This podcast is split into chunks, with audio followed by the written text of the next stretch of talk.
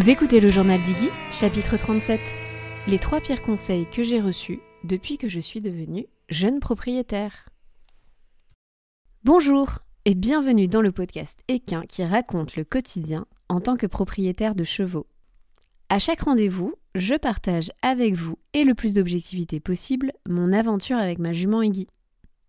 Que vous soyez simple cavalier ou récent propriétaire, vous trouverez dans ce podcast de l'inspiration, de l'introspection, des témoignages, des idées mais aussi des outils pour vous permettre à votre tour de passer à l'action pour construire votre histoire rêvée aux côtés des chevaux. Que ce soit en solo ou avec mes invités, je pose ici tout haut les questions que tout le monde se pose tout bas.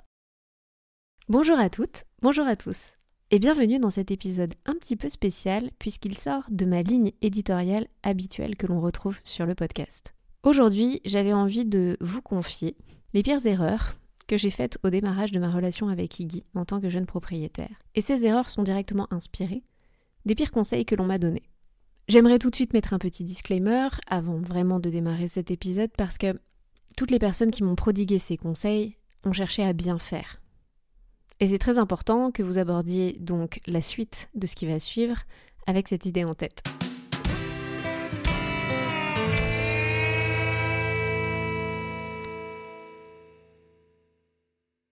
Cet épisode est doublement spécial parce qu'il n'est pas scripté.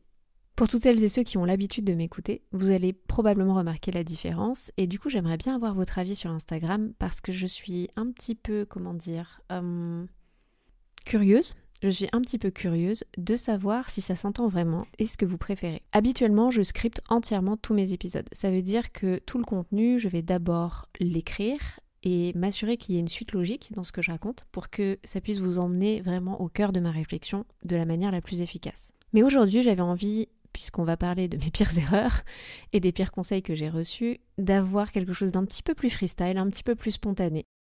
Et donc, cet épisode est un grand test. Maintenant que je vous ai fait ma petite confession, il est donc temps de parler de ces situations où, comment dire, on se retrouve un petit peu dans un sentiment d'urgence et que l'on va prendre le premier conseil que l'on a à notre portée. Soyez honnête réfléchissez et dites-moi à qui ce n'est pas arrivé de suivre aveuglément ce que quelqu'un va nous dire, parce que cette personne a peut-être une figure d'autorité pour nous, ou tout simplement que son expérience nous semble meilleure que la nôtre, et du coup ne pas remettre absolument en question ce qu'elle est en train de nous dire, même si ce n'est pas adapté à notre situation. Je n'ai pas envie de vous spoiler déjà à la fin de ce que je vais dire dans cet épisode, mais avouez, quand on démarre et qu'on devient responsable d'un cheval, on est rapidement en général submergé par toutes les choses auxquelles il faut penser, toutes les connaissances qu'il nous manquent, toute l'émotion qu'il faut gérer, tous les rendez-vous qu'il faut prendre, etc., etc. En fait, dans les premières semaines, on se rend vite compte que la vie en centre équestre est tellement différente de celle que l'on rencontre à l'instant T, et on se sent tellement à l'ouest, c'est ce que je disais, toutes ces questions auxquelles on n'a même jamais réfléchi, que c'est hyper tentant en fait de prendre le premier conseil qui nous est prodigué sur l'air de pensage et de se dire Ah mais oui, c'est parfait, c'est exactement ça qu'il me faut. Et c'est humain, et c'est ok.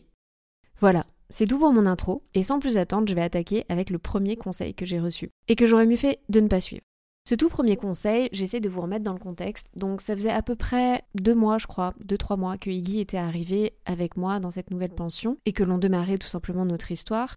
On devait être donc à peu près début novembre et Iggy se met tout de suite à avoir une perte de poids. Je me rends compte au bout de quelques semaines effectivement que ben elle se creuse petit à petit sur différentes zones de son corps et je n'arrive pas à identifier pourquoi. Ou plutôt devrais-je dire, je me suis pas posé la question de pourquoi.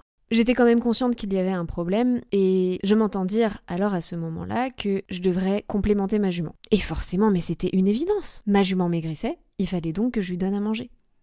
Je tiens à préciser que en 2021, je démarrais juste et honnêtement, je n'avais mais aucune base en alimentation ni en nutrition équine.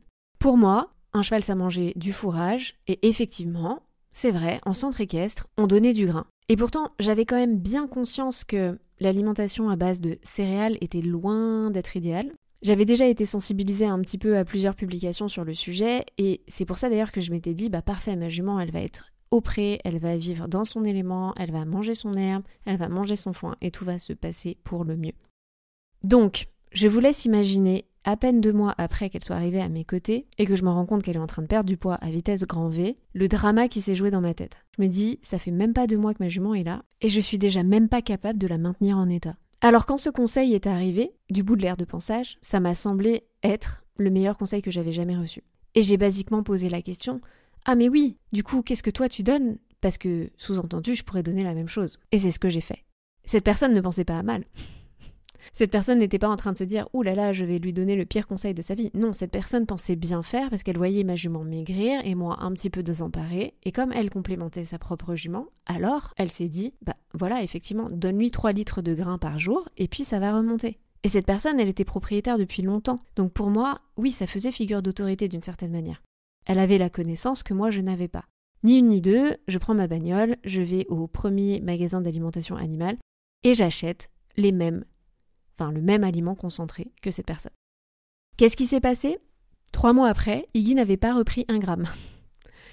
Iggy ne grossissait toujours pas, et là je me suis vraiment rendu compte qu'il y avait un problème. Là, j'ai commencé à paniquer parce que je me suis dit, je suis vraiment en train de dépenser mon argent concrètement à acheter quelque chose qui ne sert à rien puisqu'elle ne reprend pas un gramme et qui probablement n'est pas en train de lui convenir. À cette époque, je me souviens. C'est là que le compte d'alimentation équine de Mélanie a fait son apparition. Dieu merci. Et je me suis rendu compte que j'y connaissais vraiment, vraiment rien et que je m'étais pas du tout posé les bonnes questions.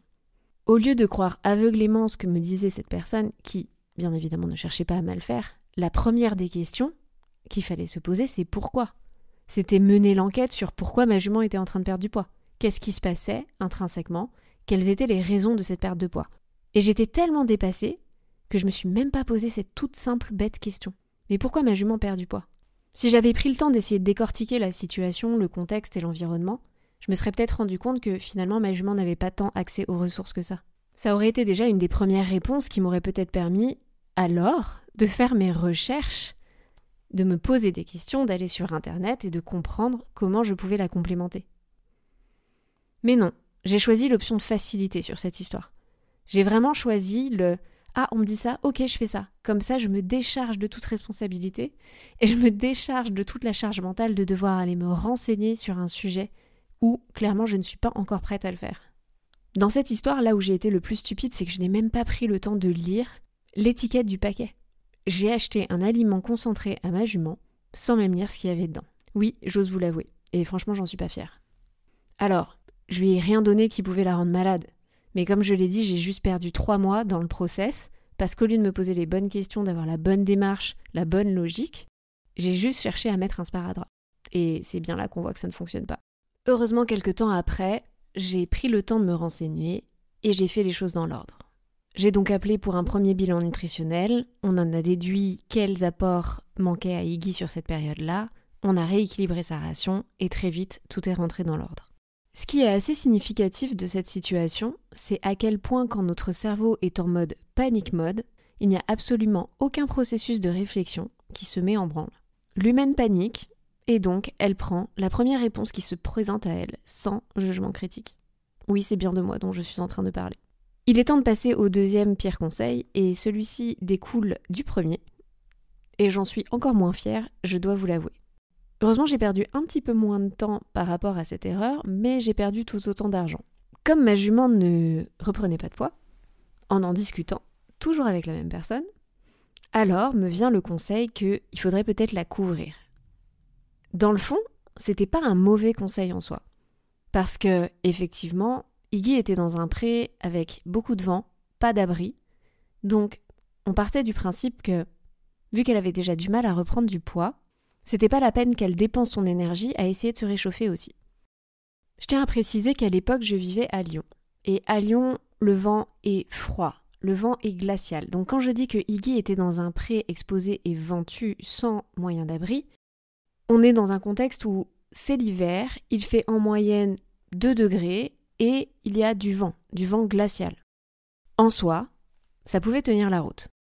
Je ne vais pas faire de débat sur les couvertures, parce que le conseil pourri, enfin, le conseil à demi pourri, et l'erreur la plus stupide que j'ai faite, est de choisir la couverture que m'a envoyée cette même personne, sans même prendre la peine de vérifier le grammage. Bon, je vous l'avouais juste avant, j'étais un peu en mode panique. Genre, ça fait deux mois et demi que ma jument est là. plus 3 mois d'alimentation qui n'ont servi à rien. Donc en gros, ça fait 5 mois que ma jument est là. On est en février, on se pèle le cul. Et là, il faut que je prenne une décision. Il faut que je fasse en sorte qu'elle puisse rester en vie tout simplement. Ok, je grossis un petit peu le trait, et puis j'ai oublié de vous préciser que j'avais quand même appelé le veto d'ici là, qui m'avait donné comme avis que, bon, sa note d'état corporel avait descendu à peu près aux alentours de 2, mais que ça lui semblait pas si dangereux que ça, étant donné que c'était une jeune jument, et qu'il faisait froid, et que, bon, ben, en gros, dans tout ça, effectivement, c'était une bonne décision d'avoir décidé de la complémenter. Quand la personne m'a envoyé le lien de sa couverture dont elle était fière, parce qu'elle était de bonne qualité, etc., etc., j'ai cliqué sur ce lien, et j'ai acheté la couverture telle qu'elle. Je n'ai pas pensé une seconde à me poser la question de si la couverture que j'étais en train d'acheter était adaptée à ma jument. Et là, c'est le clou du spectacle. Il m'a fallu deux semaines pour me rendre compte que, en fait, c'était pas du tout, du tout adapté à elle. Alors, je vous rassure, j'avais quand même pris la bonne taille. Mais j'avais pas du tout réfléchi au grammage. La personne qui m'avait envoyé sa couverture et son modèle de couverture, et le lien internet pour l'acheter, avait sa jument qui était tondue mais moi, Iggy, elle avait eu le temps de faire son poil d'hiver, mais large. Ma pauvre jument s'est donc retrouvée pendant deux semaines avec une couverture qui lui a tenu extrêmement chaud. En fait, quand j'y repense, je suis tellement stupéfaite de ma propre connerie que j'arrive même pas à continuer à faire cet épisode. Bref. Ma jument a donc passé la pauvre deux semaines à crever de chaud sous sa couverture de 250 grammes avec son énorme poil d'hiver. Et il m'a fallu deux semaines pour comprendre que oui, si c'était un petit peu humide en dessous, c'est parce qu'en fait elle était en train de transpirer. J'avais acheté basiquement la même couverture, sans même me rendre compte que nos deux juments, une fois de plus, n'avaient pas les mêmes besoins. Ceci dit, je sais pas qui était la plus stupide des deux, si je peux dire, puisque cette même personne qui était en train de me survendre sa couverture ne s'est pas du tout posé deux secondes la question de savoir si ce modèle-là, avec ce grammage-là, était adapté ou pas à ma jument. J'ai perdu donc de l'argent, puisque au bout de deux semaines, je m'en suis quand même rendu compte, et que ma couverture était entre guillemets neuve, mais quand même pas suffisamment neuve pour que j'arrive à la renvoyer en magasin. Bien évidemment, j'ai donc dû la retroquer avec quelques euros de moins et devoir acheter une couverture avec un grammage adapté pour Iggy. Une fois de plus, je ne m'étais pas assez posé de questions. Mais parfois ça ne marche pas toujours comme ça. J'aimerais maintenant venir au troisième pire conseil que j'ai jamais reçu. Et celui-là, pourtant, quand il m'a été promulgué, on va dire que je m'en suis posé des questions. Mais ça n'a pas suffi. Quand j'ai acheté Iggy, elle avait 3 ans. Après cet épisode désastreux sur l'alimentation, puis sur les couvertures, aux alentours de ces trois ans et demi, j'ai commencé à me poser des questions sur la manière dont j'allais amener le travail chez Iggy, amener l'apprentissage et donc aussi le débourrage. Il m'a tout de suite été conseillé d'acheter une selle, une selle neuve, parce que j'allais perdre trop d'argent à essayer d'acheter une selle d'occasion sur le bon coin et ensuite à la revendre. En soi, cette partie du conseil n'était peut-être pas complètement mauvaise. J'avais bien conscience que, en fait, j'avais jamais acheté une selle de ma vie, et regarder les modèles seuls, où j'y comprenais rien, sur un site de revente, me semblait complètement inapproprié pour ma situation. En fait, euh, j'y connaissais tellement rien que je me voyais vraiment mal juger moi-même de l'état de la selle, de savoir si elle était adaptée ou pas à mon cheval, etc. etc. Surtout, j'avais conscience que Iggy allait continuer à grandir. Trois ans et demi, c'est méga jeune, et en plus elle avait une croissance tardive, donc c'est à ce moment-là donc que l'on m'a vivement conseillé d'acheter une selle neuve et de faire faire une selle neuve pour Iggy parce que on était en sortie Covid et il y avait à peu près 8 mois d'attente sur les constructions de selles. Je ne sais pas si on dit construction. Revenons à nos moutons. On me dit que c'est post-Covid, que concrètement, une selle, il faut, enfin en tout cas une selle neuve, il faut à peu près attendre 8 mois de fabrication. Parce que les matériaux, tout ça, tout ça. Alors je fais venir un premier saddle fitter.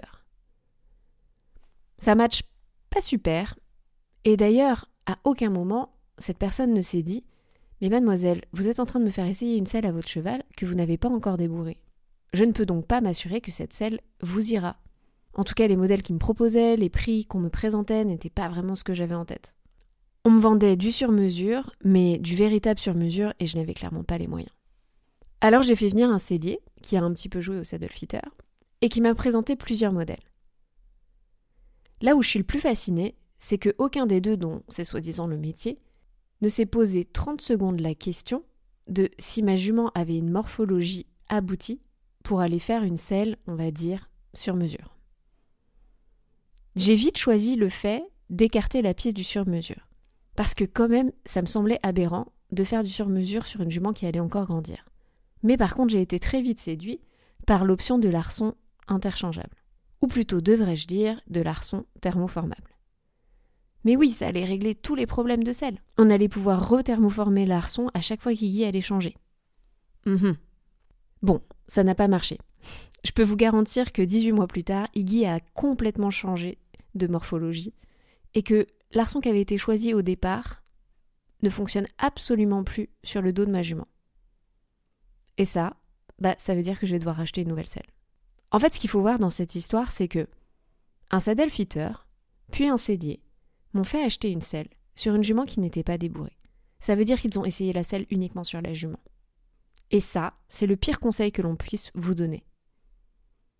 Achetez une selle sans que vous l'ayez réellement testée aux trois allures sur votre cheval. Enfin, comment dire? Bien sûr qu'on passe tous par cette étape quand on a un jeune cheval de devoir le débourrer et du coup de trouver le matériel pour le faire. Il y a forcément un moment donné où on doit faire une habituation à la selle et avant même de monter et de se hisser sur son cheval pour être capable d'évoluer au pas, au trot et au galop, le matériel sera incertain. On ne peut pas être sûr que ce matériel sera parfaitement adapté. Mais du coup, mais quid d'acheter une selle neuve avec un certain montant et soi-disant certaines options de personnalisation sur un cheval qui va encore grandir? Ça semble complètement démesuré. Et aujourd'hui, avec le recul, je ne comprends pas que j'ai pu me laisser embarquer là-dedans. Surtout que même moi je me rendais bien compte quand même que ma jument était en perte d'état et que du coup son corps allait changer. Mais bon, l'argument marqué de l'arçon thermoformé a eu raison de moi. Ce que vous devez retenir dans cette histoire, c'est que si vous avez un jeune cheval, ne vous précipitez pas à acheter un matériel cher, soi-disant sur mesure pour votre cheval. Ne faites vraiment jamais cette connerie. Parce que là, l'erreur, elle se chiffre en plusieurs centaines d'euros, pour ne pas dire milliers. Alors bien sûr, cette selle, je pourrais probablement la revendre parce que c'est une marque qui vient d'un bon cellier et qui est plutôt cotée, et puis je m'en suis jamais servi, donc il y a a priori aucune raison que je ne puisse pas la revendre, notamment parce que, comme on l'a dit, l'arçon va pouvoir se rethermoformer sur le dos d'un autre cheval. Mais j'ai quand même perdu un sacré temps, une sacrée énergie et un sacré argent dans le process. Mais surtout, là, ce qui me dérange le plus dans ce conseil, c'est que je me suis entourée de professionnels. Ce n'est pas simplement une copine d'écurie qui est en train de donner un conseil. Ce sont des professionnels qui, toute la journée, sont censés divulguer des recommandations à des jeunes cavaliers et des jeunes propriétaires comme nous. Et à aucun moment, cela ne leur a semblé bizarre de ne pas avoir une jument débourrée, mise sous la selle, comme on dit, pour tester la fameuse selle en question. Voici donc le troisième pire conseil que j'ai reçu. Celui qui, selon moi, a encore aujourd'hui le plus d'impact sur mon histoire avec Iggy puisque je suis en train actuellement de démarrer le débourrage de ma jument et je n'ai toujours pas réglé cette question de sel. Par contre, une chose est sûre, c'est que j'ai bien décidé de faire venir le saddle fitter et de choisir une selle adaptée à Iggy une fois seulement qu'on aura passé cette étape. J'aurai donc bien fini par apprendre quelque chose. Maintenant que je vous ai raconté que vous avez dû bien rigoler sous cap de ces merdiques conseils que j'ai reçus, et je suis désolée dans cet épisode un petit peu spontané, j'utilise des gros mots, ce qui n'est absolument pas normalement mon habitude ici. J'ai envie d'amener et de finir par cette petite réflexion. Ce qu'il faut se dire, c'est qu'un conseil en soi n'est jamais vraiment bon ou mauvais. Pour certains, ça va marcher, et pour d'autres, ça ne marchera absolument pas. Un conseil, ça se donne dans un contexte. Le problème, c'est que quand on donne un conseil, souvent on le voit à travers son propre prisme, à travers sa propre expérience. Là, je parle vraiment pour les gens qui ne sont pas forcément professionnels de la profession. Mais son propre prisme, sa propre expérience n'est pas forcément celle de la personne qui est en train de recevoir ce conseil. Ça ne matche peut-être pas tout simplement avec qui elle est, son besoin, ses attentes, sa personnalité ou sa situation. Donc, je vais oser, mon conseil, quand on vous demande un conseil, est plutôt d'aider la personne en face de vous à se poser des questions. Parce que là, vous ne pouvez pas faire de mal. Vous pouvez parler de votre expérience en lui expliquant quelles questions vous vous êtes posées pour amener cette réflexion et cette méthode de questionnement qui vous a permis de prendre une décision. Et c'est là pour moi toute la différence.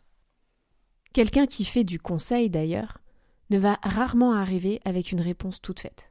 Son job, c'est de poser des questions. C'est d'en savoir le plus sur la personne qu'il a en face de lui, de manière à pouvoir lui faire des recommandations qui soient adaptées, adaptées à qui elle est, elle, à quelles sont ses attentes, quels sont ses besoins, quel est son budget, quelles sont ses priorités, comment elle réfléchit, pourquoi elle prend ce genre de décision à ce moment-là, etc., etc.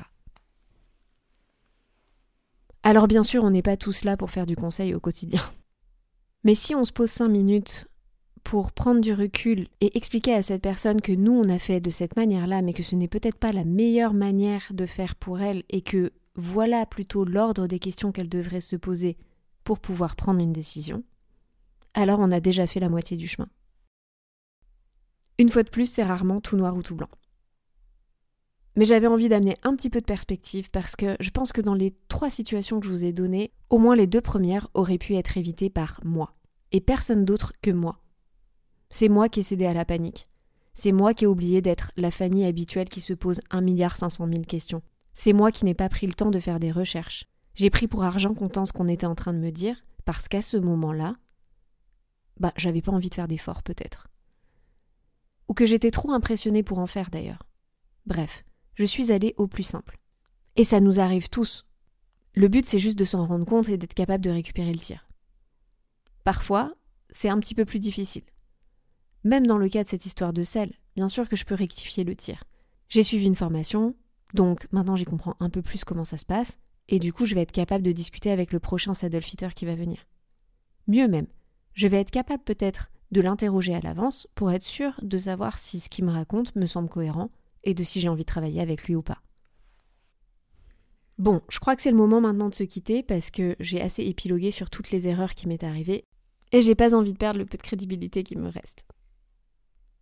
Le mot de la fin, prenez du recul, prenez le temps de vous poser les bonnes questions, comme toujours. C'est donc déjà la fin de ce chapitre, mais la bonne nouvelle, c'est qu'un nouveau arrive très vite. Et si vous ne vous êtes pas encore abonné, c'est le moment de le faire pour ne pas le louper. J'en profite aussi pour vous planter une petite graine. Si vous aussi vous êtes convaincu, comme moi, que chaque cheval mérite de trouver son humain pour la vie, alors il vous suffit de partager cet épisode ou un autre sur vos propres réseaux sociaux. Facile, non? Pour toutes celles et ceux qui écouteraient via Apple Podcast, ne soyez pas timide et laissez-nous un petit commentaire pour nous dire comment le journal d'Iggy vous a aidé dans votre propre quotidien. Vous pouvez également nous laisser quelques étoiles, ça nous fera toujours très plaisir. On se retrouve donc ici très vite et en attendant, vous pouvez aussi nous rejoindre, Iggy et moi, sur Instagram pour suivre notre quotidien et notre actualité. Nous y sommes sous le pseudo atigui.journal.